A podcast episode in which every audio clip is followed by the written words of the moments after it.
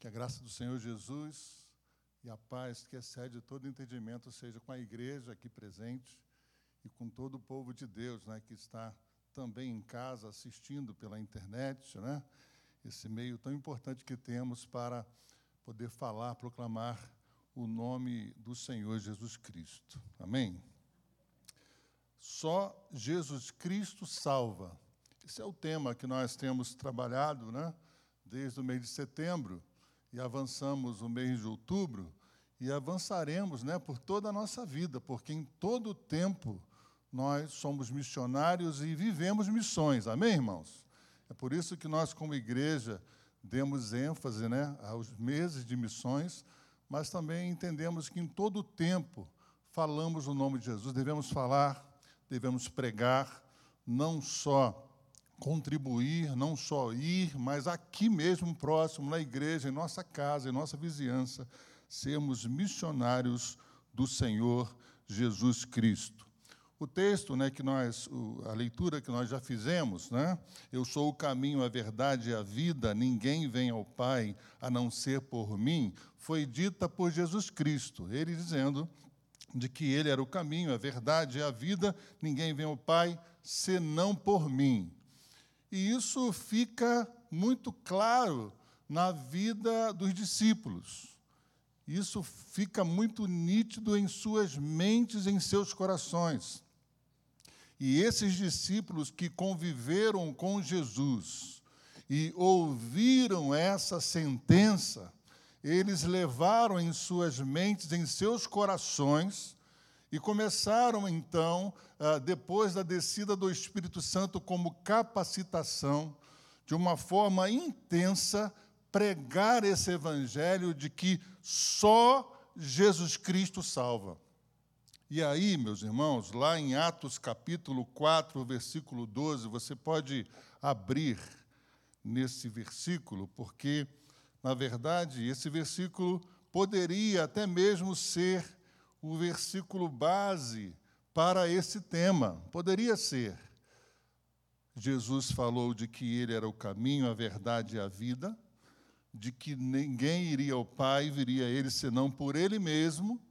E agora os discípulos que estavam com Jesus, estiveram com Jesus, Jesus os chamou para que estivessem com ele, os mandasse pregar.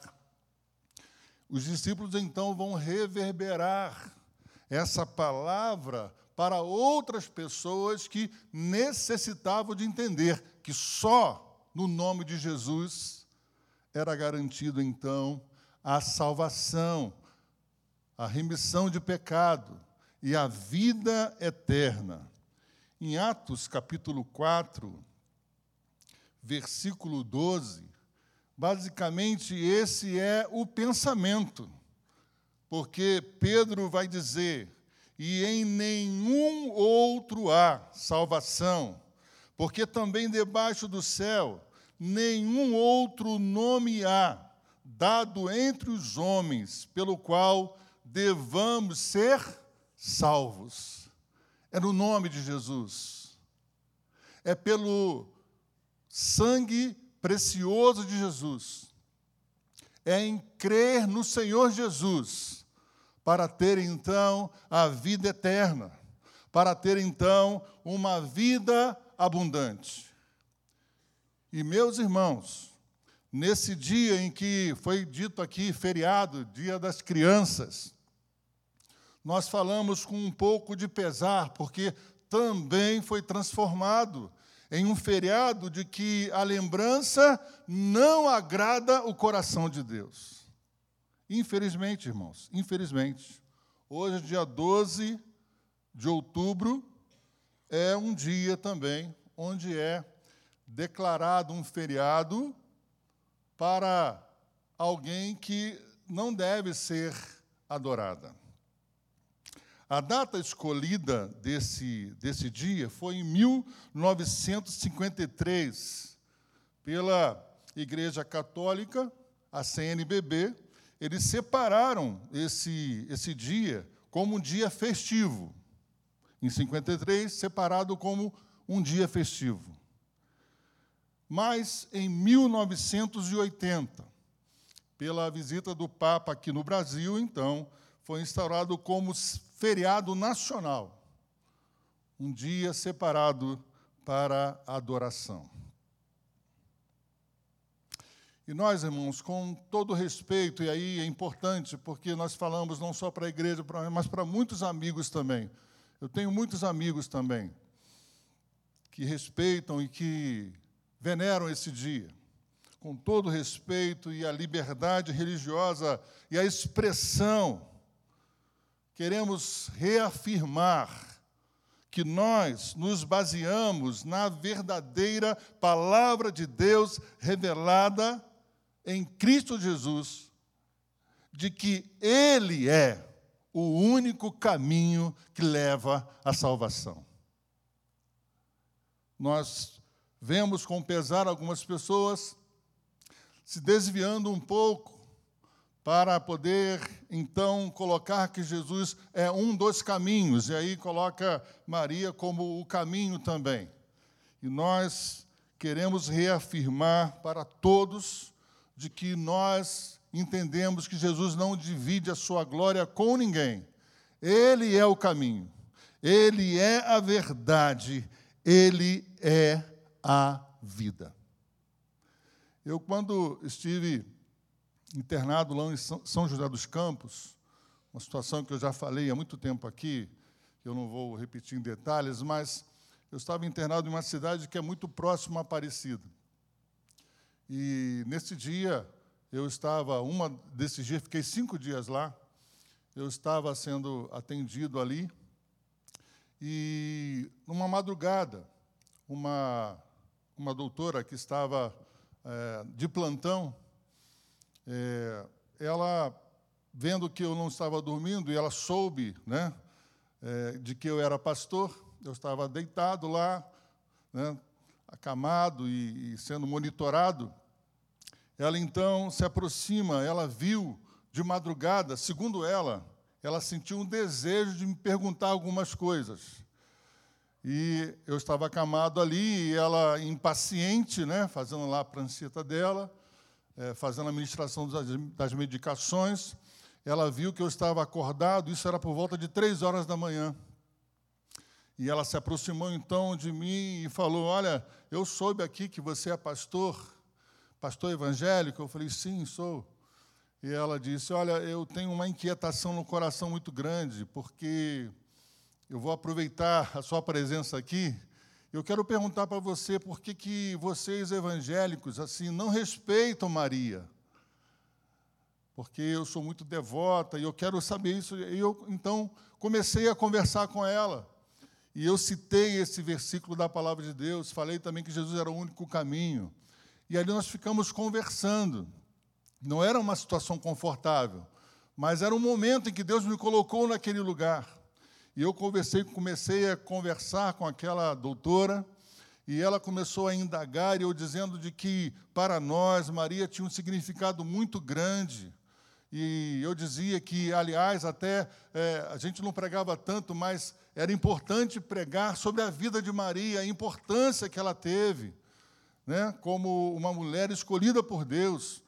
E ali nós ficamos conversando, em nenhum momento eu, eu, eu assim desejei e mostrei nenhuma dificuldade de entender a importância de Maria, mas dizendo de que a adoração deveria ser para Deus, e aí isso foi alongando. Depois ela, ela, saiu de Maria e começou a perguntar sobre o Deus do Velho Testamento, por que, que em alguns casos Deus mandava matar. Isso era consciência dela, estava na mente dela, por que Deus mandava matar. Então eu comecei a dizer que na história era necessária as conquistas para poder então é, chegar um tempo do Evangelho, isso era necessário também. Então fomos conversando ali, ao final aquela mulher estava em planto. E ela disse de que ela ia sair, ela ia procurar uma igreja, a igreja mais próxima é a igreja do pastor Carlitos lá, e que ela ia procurar, porque ela já ouvia dessa igreja, a igreja da cidade, que ela ia procurar e ela queria saber mais, porque ela estava com sede da palavra, em poder ouvir mais sobre Jesus. E eu entendi que aquele era o momento, era o momento que Deus me colocou ali para ser bênção na vida daquela pessoa e apontar para Jesus, o único caminho que conduz à salvação. A missionária Fabiola Molulo, quando aqui esteve, irmãos, ela falou um detalhe que passou rápido, não sei se os irmãos perceberam. Ela falou ah, da questão de colocar o anúncio de só Jesus Cristo salva na mídia. Não sei se os irmãos observaram isso. Ela disse que a junta teve é, dificuldade de colocar essa palavra só Jesus Cristo salva. Em algumas mídias é, foi tirado essa palavra só, porque para alguns era uma palavra ofensiva, porque segundo ele, Jesus não era o único caminho. Então, não poderia se colocar só, mas sim, Jesus Cristo né, salva. Não só Jesus Cristo salva. Isso demonstra, irmãos, um momento também de perseguição religiosa, porque eles alegavam de que isso poderia ser algo ofensivo às religiões é a ideia do relativismo em relação à verdade. Ou seja, cada um tem a sua verdade. E é isso que nós estamos enfrentando nesses dias. Né? Tirar essa palavra simplesmente que apontava só para Jesus já é uma forma de perseguição ao Evangelho. É o crescimento também da filosofia humanista, em que Deus é retirado do centro e é colocado o homem como centro de tudo. Deus é tirado. O homem agora passa a ser centro de tudo. Então, as religiões precisam ser algo que venha agradar ao homem e não a Deus. O dito popular, todos os caminhos levam a Deus, na verdade, é, foi uma adaptação de o dito todos os caminhos levam a Roma. Isso foi do século I. Foi a criação, então, por, por Roma, né? Dos é, das estradas, das vias de comunicações. E então eram conectadas à capital da Roma. Então se dizia de que todas as estradas, todos os caminhos levava a Roma. Alguém então faz uma adaptação disso, coloca Deus e diz que todos os caminhos, todas as religiões levam a Deus. Queridos, nós sabemos que, na verdade, todos irão a Deus, mas no juízo final. O único caminho que leva a Deus é Jesus Cristo. Mas ainda sobre o tema da campanha, é importante lembrar que é uma campanha que repete o tema de 1980, ainda né, num tempo em que era denominado regime militar, né, governo militar, mas que havia total liberdade para se proclamar só Jesus Cristo salva. Então é interessante esse tema desse ano, porque é uma repetição e num tempo que é necessário, irmãos, reafirmarmos que só Jesus Cristo salva. Bem, o versículo que nós lemos, né, que está em Atos capítulo 4, versículo 12, né, irmãos? Em nenhum outro há salvação, porque também debaixo do céu nenhum outro nome há dado entre os homens pelo qual devamos ser salvos ele está inserido, então, é, no livro de Atos. É um livro histórico do Novo Testamento. Atos dos Apóstolos, onde Lucas coloca diante de nós várias ações dos apóstolos e igreja motivada pelo Espírito Santo do Senhor. Na verdade, há quem diga que nós deveríamos levar o nome de Atos 29. Posto não ter o ato 29, a igreja é a continuação do livro de Atos, sob a unção e a capacitação do Espírito Santo de Deus, devemos continuar a proclamar Jesus Cristo como Senhor e como Salvador e que só Ele salva. Esse é o papel da igreja, a continuação do livro de Atos dos Apóstolos, que alguns até defendem a ideia de que deveria ser chamado Atos do Espírito Santo, porque tudo o que aconteceu de extraordinário, irmãos, aqui, são atos que o Espírito Santo de Deus capacitou homens e mulheres para a propagação do Evangelho e chegar até o século 21. Nesse dia, 12 de outubro, estamos reunidos aqui, alcançados pela graça maravilhosa do Senhor Jesus Cristo. Amém? O capítulo 13, irmãos, então eu falei que esse versículo está inserido né, dentro do livro de Atos, está no capítulo 4. Mas eu gostaria que você voltasse lá no capítulo 3, porque a história desse versículo ela se desenrola a partir do capítulo 3 do livro de Atos. A partir do capítulo 3 do versículo de Atos, né? Onde nós observamos Pedro e João indo ao templo à tarde e a cura extraordinária de um homem coxo desde a sua nascença capítulo 3 de Atos. Pedro e João subiam junto ao templo à hora nona ou às três horas da tarde, e era trazido um varão que desde o ventre da sua mãe era coxo, o qual todos os dias punham a porta do templo chamada Formosa para pedir esmola aos que entravam. Ele, vendo a Pedro e a João, que iam entrando no templo, pediu que lhe dessem esmola. E Pedro, com João, fitando os olhos nele, disse: Olha para nós. E olhou para eles, esperando receber alguma coisa. E disse Pedro: Não tenho prata nem ouro, mas o que tenho, isso te dou, em nome, presta atenção nessa expressão, querido, em nome de Jesus Cristo, o Nazareno, levanta-te e anda. E tomando-o pela mão direita, o levantou, e logo os seus pés e tornozelos se firmaram. E saltando ele, pôs-se em pé e andou, e entrou com ele no templo, eles no templo, andando e saltando e louvando a Deus. E todo o povo viu andar e louvar a Deus. E aí a continuidade do versículo 10, os irmãos vão, vão vendo essa propagação de algo extraordinário vindo da parte de Deus, usando Pedro e João, no momento em que eles estavam se encaminhando para a oração, uma vida de oração. A partir do versículo 9 até o versículo 26, depois o irmão pode ler isso, é importante ler, né? Leia isso. Todo o povo viu o que aconteceu.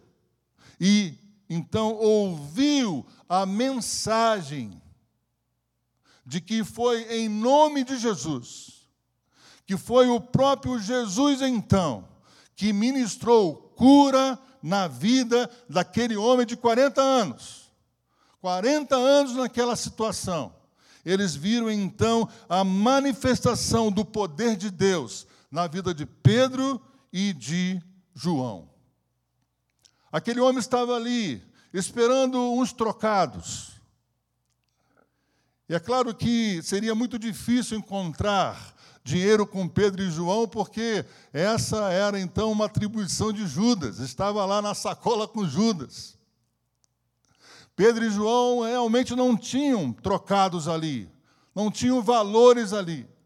Mas o maior valor que estava na vida desses homens era a unção, a capacitação do Espírito Santo de Deus, no qual, no qual ele vai dizer: olha para nós, olha para mim, em nome de Jesus, seja curado.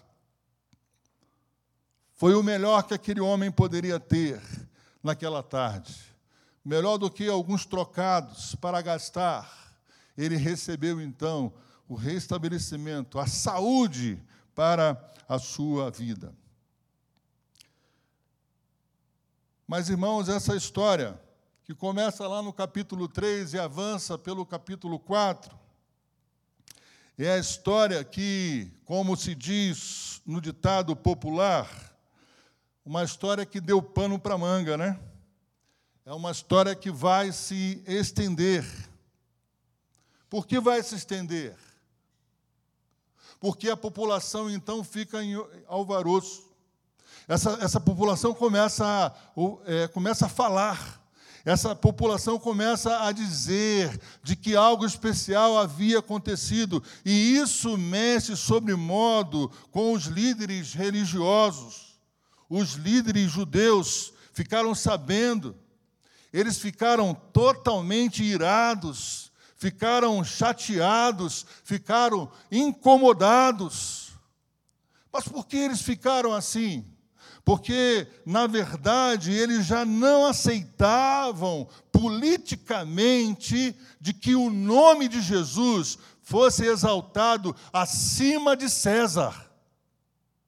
Para eles, esse movimento poderia trazer muito prejuízo político para os judeus, porque eles tinham alinhamento com Roma.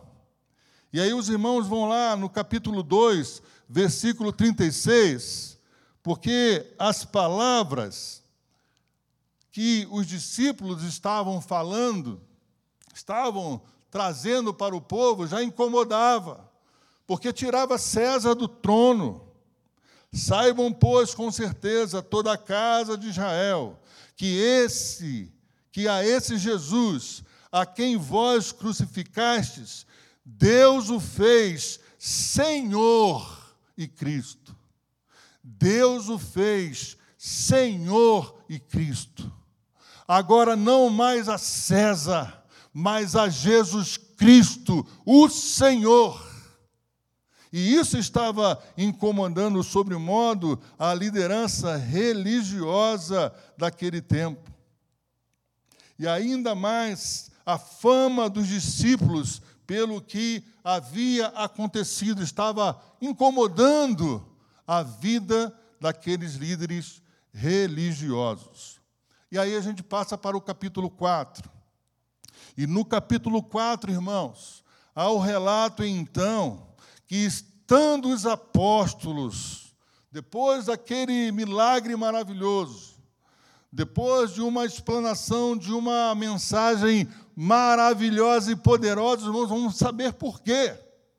Depois desses apóstolos, estarem então relatando, ainda relatando sobre o que acontecera e em nome de quem aconteceu. Ainda eles falando essas verdades sobre Jesus, veio ao encontro e contra eles a cúpula do sinédrio. Capítulo 4. Estando eles falando ao povo, sobrevieram os sacerdotes e o capitão do templo e os saduceus. Versículo 2: Doendo-se muito de que ensinassem o povo e anunciassem em Jesus a ressurreição dos mortos. E lançaram mão deles e os encarceraram na prisão até o dia seguinte, pois já era tarde. É uma turma que estava incomodada. Estavam vendo que estava sendo mexido algo que não poderia se mexer. Era questão política, mas era uma questão também de convicção, de que um traidor, de que um suposto Jesus, no qual eles esperavam ainda, se levantara, morreu, e de que ouviram de que ressuscitou, e que tentaram burlar isso, mas eles não conseguiram então é, matar essa verdade, isso estava incomodando sobre modo. E quem era essa turma? Quais eram esses que faziam parte dessa turma aí? Sacerdotes aí, Anás e Caifás. Também estavam junto com eles o capitão do templo, que era um levita responsável pela segurança do templo, se juntou a eles também.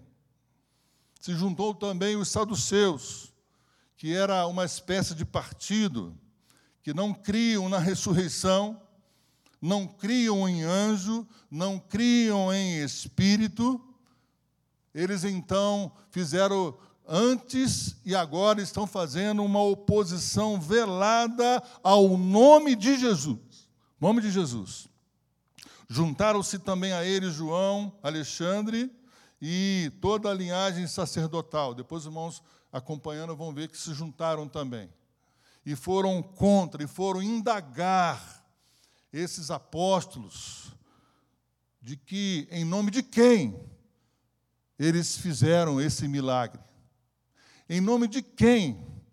Porque era real, o homem estava ali, era testemunha também. Eles viram esse homem também, mas em nome de quem?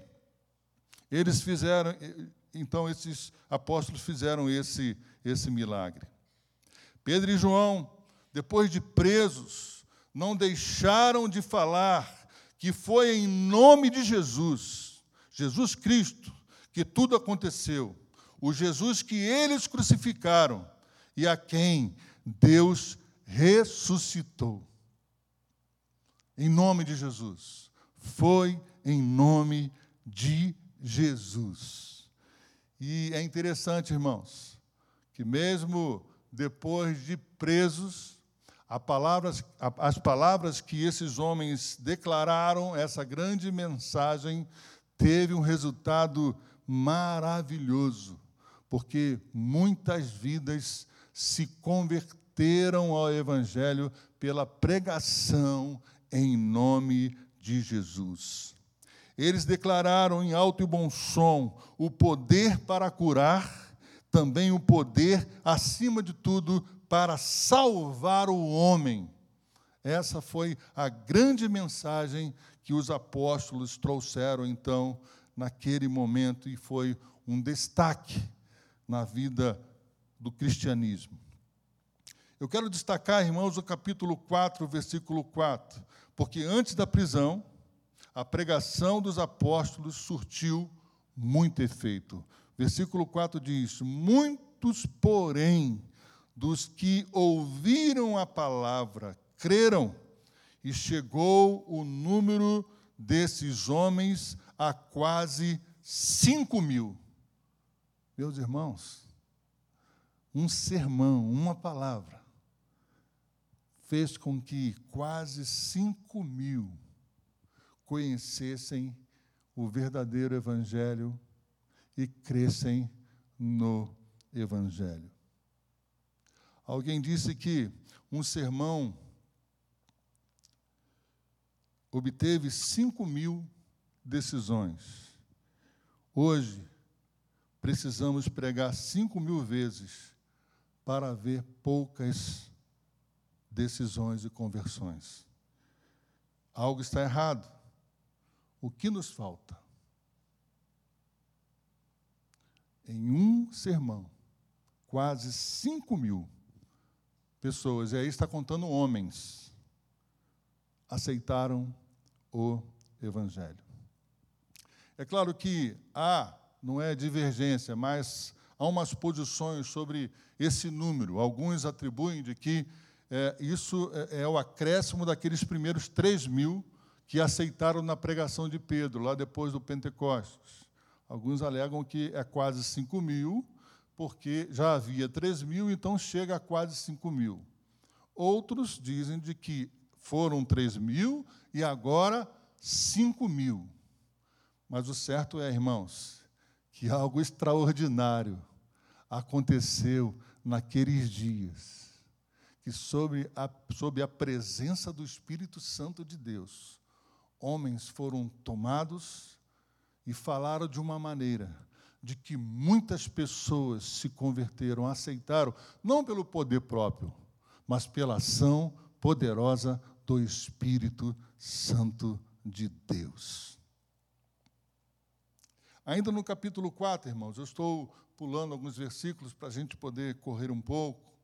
No capítulo 4, no versículo 18, irmãos, há também aqui algo maravilhoso a destacar. Porque esses homens começam a confabular entre eles, a, a tentar diminuir os prejuízos políticos e religiosos que essa cura poderia produzir. E eles começam então a pensar, eles prendem, mas depois soltam. Eles chamam os, os apóstolos para poder então conversar. E no versículo 18, depois de ouvirem os apóstolos e o testemunho vivo do homem curado, eles fazem um pedido muito estranho para Pedro e para João. A liderança religiosa faz ali, é uma conversa estranha, irmãos. É um acordo, tentam fazer um acordo. Eles precisavam calar esses homens. Veja, é claro que toda a leitura os irmãos vão entender isso, mas veja no versículo 18: E chamando-os, disseram-lhes que absolutamente não falassem nem ensinassem em nome de Jesus. Olha, vocês podem ir, mas olha, não falem mais. Não façam mais isso. Não propaguem mais essa mensagem.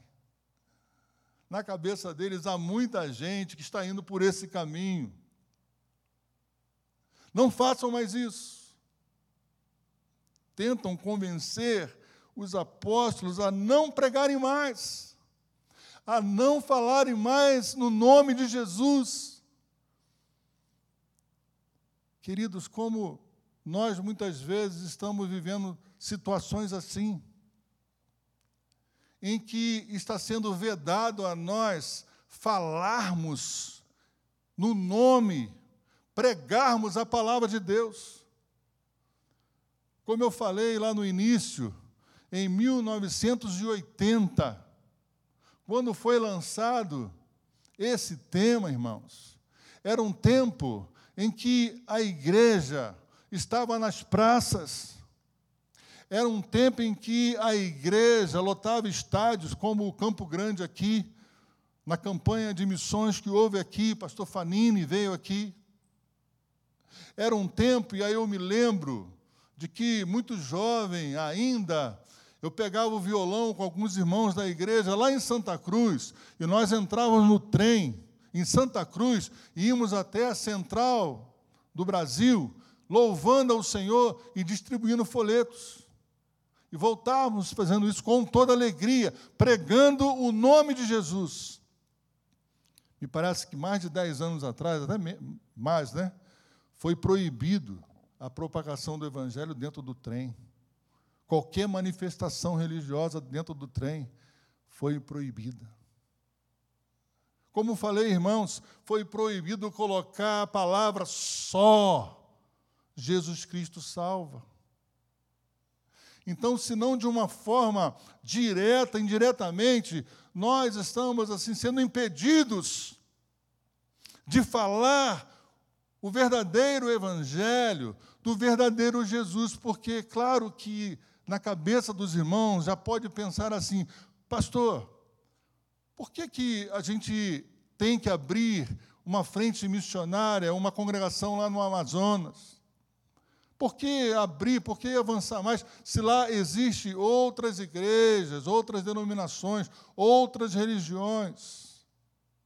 Irmãos, fazemos isso porque nós temos convicção de que o evangelho que pregamos fala do Jesus verdadeiro. Porque, infelizmente, antes de nós, nesses lugares chegam religiões, seitas, que falam de Jesus que nada tem a ver com o Evangelho. Falam de Jesus desassociado com a cruz é por isso que nós queremos avançar, queremos enviar missionários, queremos ir, queremos contribuir, porque nós estamos pregando uma palavra verdadeira, bíblica, só Jesus Cristo salva. E aí, esses homens então, há uma conversa para que eles se calem. Mas, irmãos, que coisa tremenda, e esse versículo é maravilhoso. Esses versículos são maravilhosos. Veja o versículo 19, versículo 18. 19 e 20.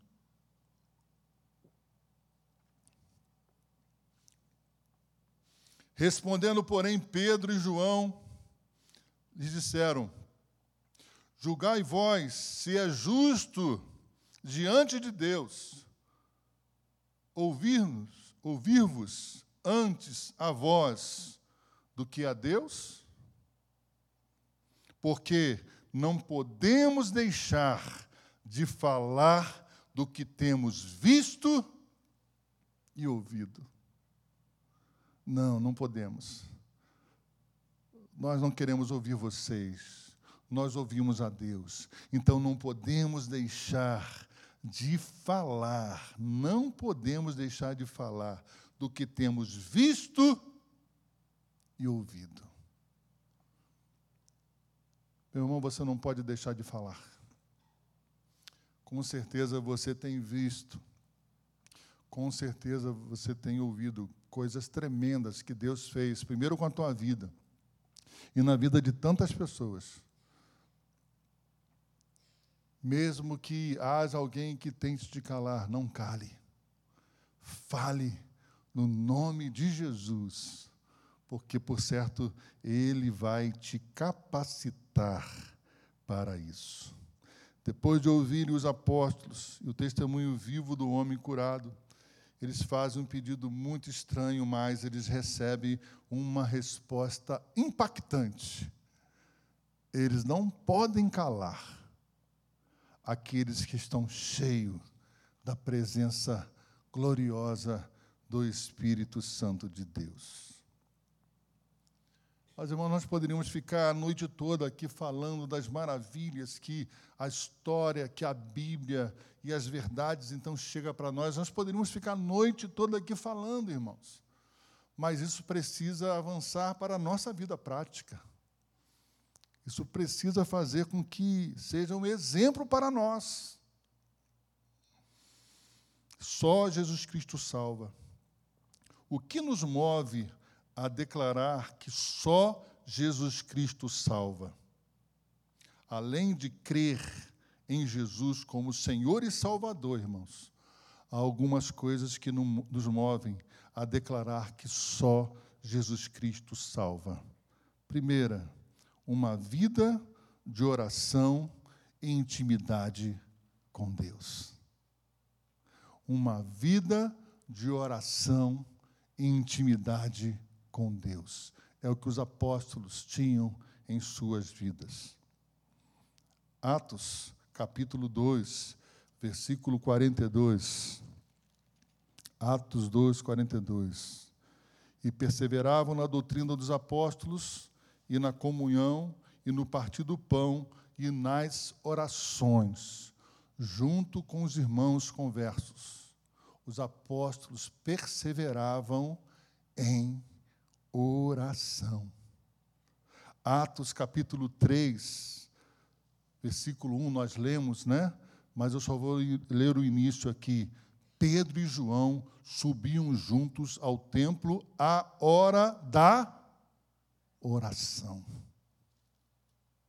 Esses homens, mesmo revestidos do poder, do batismo no Espírito Santo, irmãos, eles tinham uma vida de oração.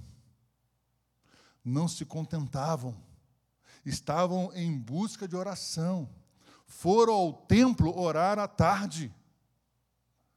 Meus irmãos, quanto prejuízo nós temos em nossa vida espiritual quando nós não oramos, quando nós não buscamos a capacitação quanto nós temos dificuldade de dizer que só Jesus Cristo salva, porque não estamos capacitados em oração para dizer para outras pessoas.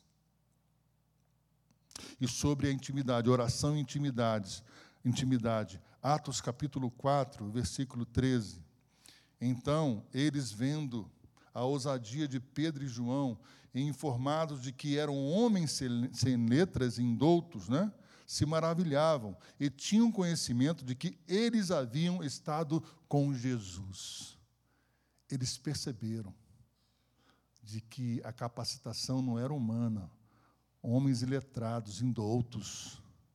Mas o diferencial que esses homens haviam estado com Jesus é a luz que existia no rosto.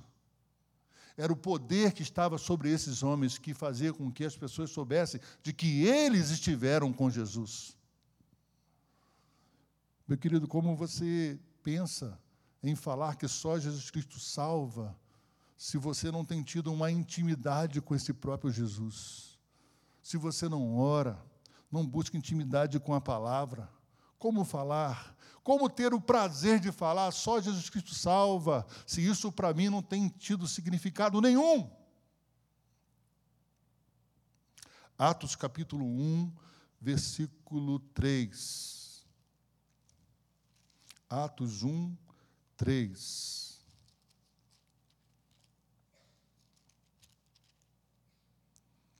aos quais também, depois de ter padecido, aí está falando de Jesus, se apresentou vivo com muitas infalíveis provas, sendo visto por eles por espaço de 40 dias, e falando do que do que respeita do, é, e falando do que respeita ao reino de Deus. Versículo 4, só a primeira parte. E estando com eles. Isso está falando, irmãos, da presença de Jesus depois da ressurreição. Por 40 dias, Jesus apareceu aos discípulos, aos apóstolos, e então ali havia uma intimidade, uma capacitação para eles avançarem, então, nesse evangelho. Intimidade, intimidade com Deus. O que nos move a declarar que só Jesus Cristo salva, além de uma vida de oração e intimidade, irmãos. Uma vida que usa bem o tempo e as oportunidades. Atos capítulo 3, versículo 1 e 2, nós já lemos, diz que, indo então Pedro e João para orar, Lá encontraram um homem que precisava de um milagre. Usaram bem o tempo, usaram bem a oportunidade. Indo ao templo para orar, lá encontraram um homem e lá ministraram então saúde que ia transformar em salvação para ele e para muitos. Tempo e oportunidade. Meu querido, o que você tem feito com o seu tempo? O que você tem feito com as oportunidades que o Senhor tem colocado diante de você? Para nem que entregue um folheto apenas levar essa mensagem a alguém sedento do Evangelho. Peça ao Senhor nessa noite, Senhor, venha remir o meu tempo, Senhor. Eu quero, Deus, observar bem as oportunidades para levar muitas pessoas a conhecerem que só Jesus Cristo salva. Isso não é muito difícil, meu querido. Não é muito difícil. Você precisa, então, fazer valer tempo e oportunidade na sua vida. Atos capítulo 4, versículo 19 e 20. 4, 19 e 20. Mesmo diante de ameaças, né? como nós já lemos, eu não vou ler, mas mesmo diante de ameaças, ali os apóstolos declararam de que não poderiam parar de falar do nome de Jesus. Era o tempo, era a oportunidade de não se calar diante de algo tão extraordinário, diante de um momento tão importante de reafirmar que só em Jesus, só no nome de Jesus, poderia-se então obter a salvação. Ainda em relação a tempo e oportunidade, Marcos capítulo 16, versículo 15, os irmãos conhecem o versículo, mas há uma tradução que diz: indo, indo, não ide, mas indo, pregue o Evangelho. Nesse movimento, pregue o Evangelho.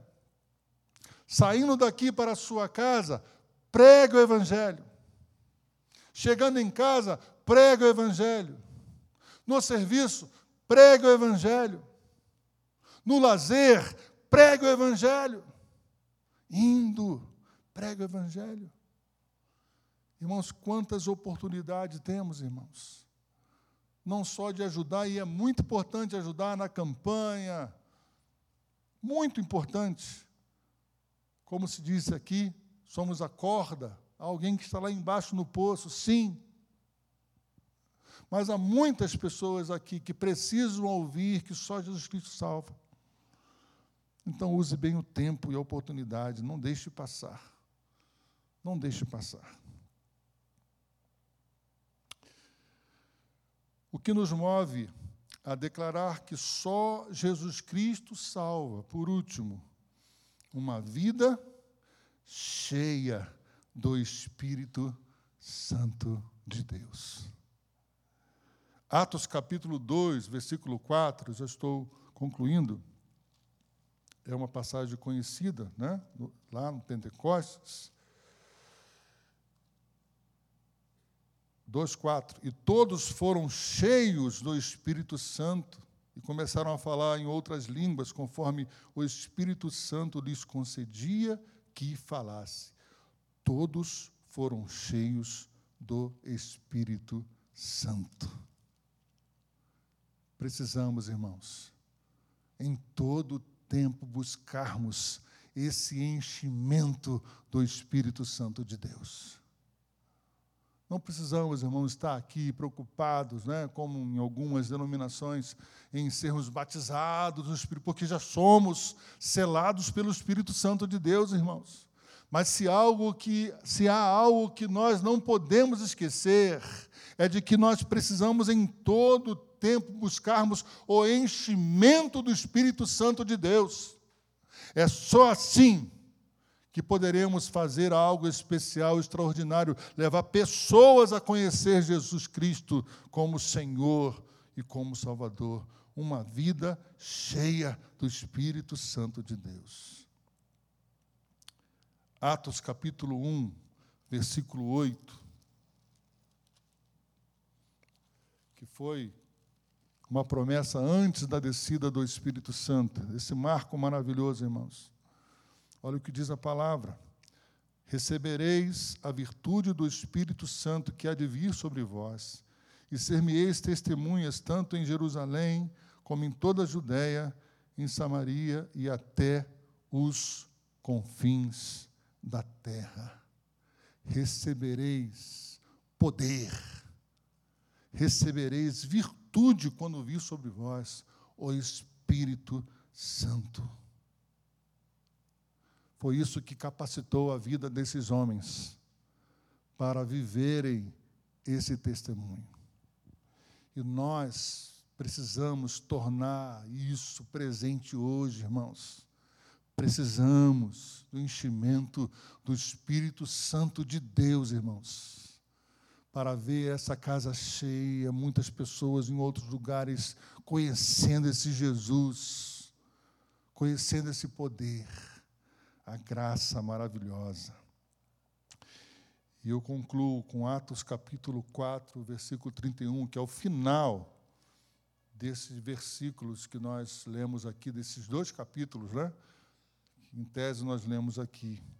E que diz assim, irmãos: E tendo eles orado, moveu-se o lugar em que estavam reunidos, e todos foram cheios do Espírito Santo e anunciavam com ousadia a palavra de Deus. É o que precisamos, irmãos. Sermos cheios do Espírito Santo para, com ousadia, anunciemos a palavra de Deus. E a palavra hoje é só Jesus Cristo salva. Que Ele então nos abençoe. Amém? Amém. Vamos orar. Senhor, muito obrigado pela tua palavra, Deus. Guarda, Deus, isso em nossos corações. Enche-nos, ó Deus, com teu Espírito Santo, ó Deus, para que possamos fazer a obra que foi designada para nós. Abençoa, Deus, a tua igreja aqui presente, os irmãos que estão em casa também, ó Deus.